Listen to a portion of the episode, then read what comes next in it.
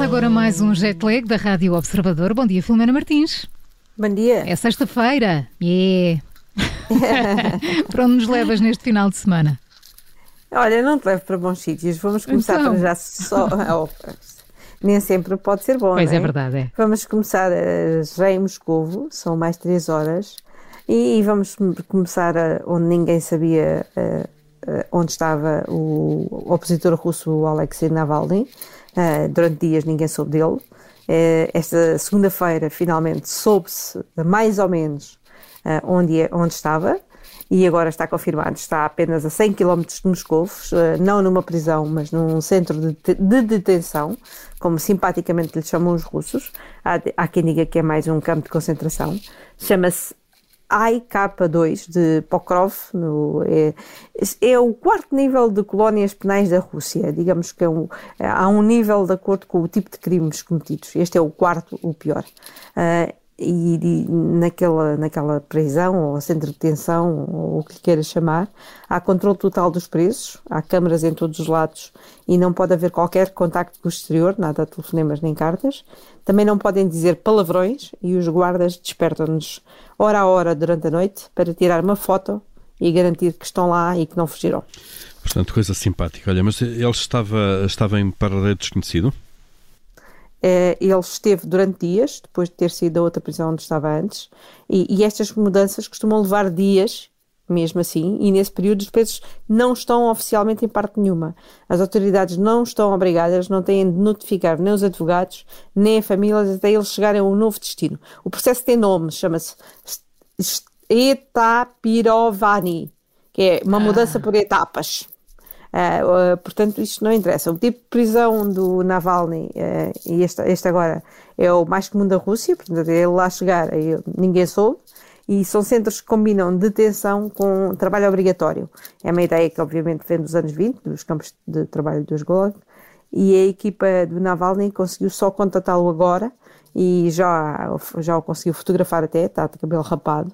A mensagem dele foi que está a encarar tudo para já com humor, mas quem acha que acha que quem mandou fazer esta prisão e conceber este tipo de prisão leu o 1984 do Orwell, portanto imaginem como é que aquilo é.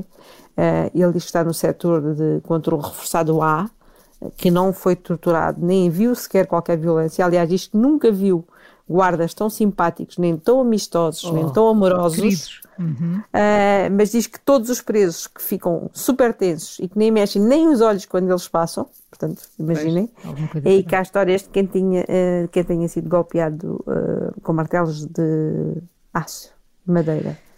Bem. De forma assim bastante fatal. Se calhar mudamos. Uh, passamos à prova. É, mudamos, é mudamos para a Polónia, é ali ao lado, mas é só mais uma hora. E, e esta é, é, bastante melhor a história e é seguramente um recorde. Então. Ah, porque há um homem polaco que está há 17 anos a tentar fazer um exame de condução para tirar a carta e já chumbou 192 vezes. Isso aqui é persistência, não é? Ele acredita, ele acredita. Ele, ele tem fé. Ele, ele tem não fé. desiste. Poxa. Não se sabe o nome do homem, mantiveram a identidade do senhor anónima, mas sabe-se as escolas de eu agora não vou aceitavam, não é? Tipo, o que é que não fazer, aceita. senhor? Não vai conseguir, deixe estar. É, ele sabe-se que vive numa cidade chamada, vou tentar dizer isto, Pietrkow Tribunalski, uma Disseste cidade polaca. Muito bem, Filomena, é mesmo, mesmo assim. assim. É. a cidade polaca tem apenas 80 mil habitantes, portanto, eh, provavelmente muitos deles conhecem. O homem tem apenas 50 anos, portanto, não é velho. Ah, e é tem muito tempo ainda e está exatamente a estes quase 20 anos a tentar tirar a carta. Portanto, mas a falta 30, de... repara, desde os 30 que está sem jeito, sem jeito algum. E a falta de jeito é tanta, tanta, que nestes últimos 17 falhou as tais 192 vezes e tem gastado bem, imenso, imenso, imaginem as centenas e centenas de euros que já lá vão. Quando tirar a carta uh, não tem dinheiro para o carro. não, não tem. Eh, na Polónia é a regra, a regra é tirar a carta à segunda ou terceira tentativa. Uh, na condução, só 4 em cada 10 consegue a primeira, mas no, código normalmente é 50-50. Uh, o professor da escola de condução, depois disto, de, defende de uma lei que proíba um candidato de realizar o exame mais do que 20 ou 30 vezes. Vá lá. Ele diz que mesmo que passem, nunca saberão as regras de trânsito e serão um perigo na. É óbvio, não mas, é? esse, mas esse senhor diz que vai conseguir. Vai lá e vai conseguir. Portanto, Vamos ver. após ter mais 20 anos, hum, após 70, já não tem idade para conduzir quando conseguir. Fu- Fugir das estradas polacas também, se ele conseguir. 192 vezes chumbar é, é muita persistência. Já eu não iria. Bem, Bem, e depois da Polónia?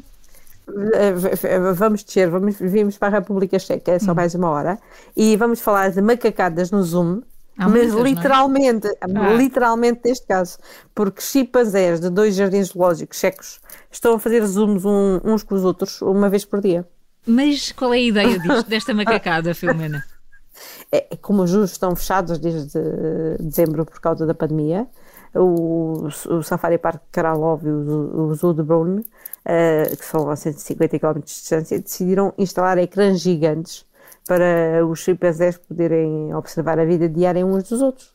Está bem? Olha, sim, também Não. tem direito, não é? Também tem direito. Claro. Ah, não, não há problemas com o que eles possam dizer, nesse caso, porque o- nem as neiras, nem nada disso, porque o som está sempre desligado. E sabes como é que eles E são? sabes São, são o que terríveis. eles falam? No início, os animais mostra- mostraram-se um, bocadinho desconfiados, defensivos e até agressivos, mas agora habituaram-se e é como se estivessem no cinema. São geniais os vídeos. Ah, quando há assim uma situação mais tensa entre eles e levantam-se como nós fazemos, por exemplo, ao, ao ver futebol ou uma competição, levantam-se e vão assim dar uma volta, Ah, mas depois também têm outros comportamentos humanos, como por exemplo, quando aquilo está mais engraçado, e eles vão, levantam-se e vão buscar umas nozes para ir comendo enquanto vêm os primos do outro lado. Pipocas no cinema. Exatamente. Eles têm sessões diárias das 8 às 16 e até agora os tratadores acham que está a correr muito, muito bem. eh, e se até ao final de março isto continuar a correr bem, eles vão manter Vão estas manter. sessões de Zoom para eles estarem entretidos. Mas tu vês deitados, na boa, a comer nozes enquanto estão a assistir aos primos do outro lado. Olha, e a música tem macacos? A música que Tem escolhes? macacos. Tem? É do Peter Gabriel e é Shock the Monkey. Uhum. Então, sim, chegamos ao fim com Choque de Monkey de Peter Gabriel no fim de mais um jet lag das manhãs 360. Segunda-feira a mais, sempre antes das 8. Bom fim de semana, Filomena. Bom fim de semana e bom dia do pai hoje.